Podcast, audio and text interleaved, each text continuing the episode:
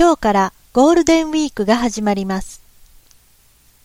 ゴールデンウィークとは4月の終わりから5月の初めにかけての休日が多い期間のことです。大型連休とも言います。この期間に祝日が集中しています。4月29日は昭和の日。5月3日は憲法記念日。5月4日は緑の日。5月5日は子供の日。その間の土曜日、日曜日も含めて、多くの学校や会社では休みの日が続きます。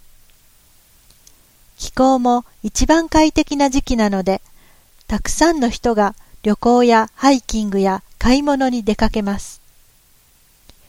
ゴールデンウィークの間、有名な観光地や人気のある場所は、どこもみんなとても混雑し、旅行の代金もとても高くなります。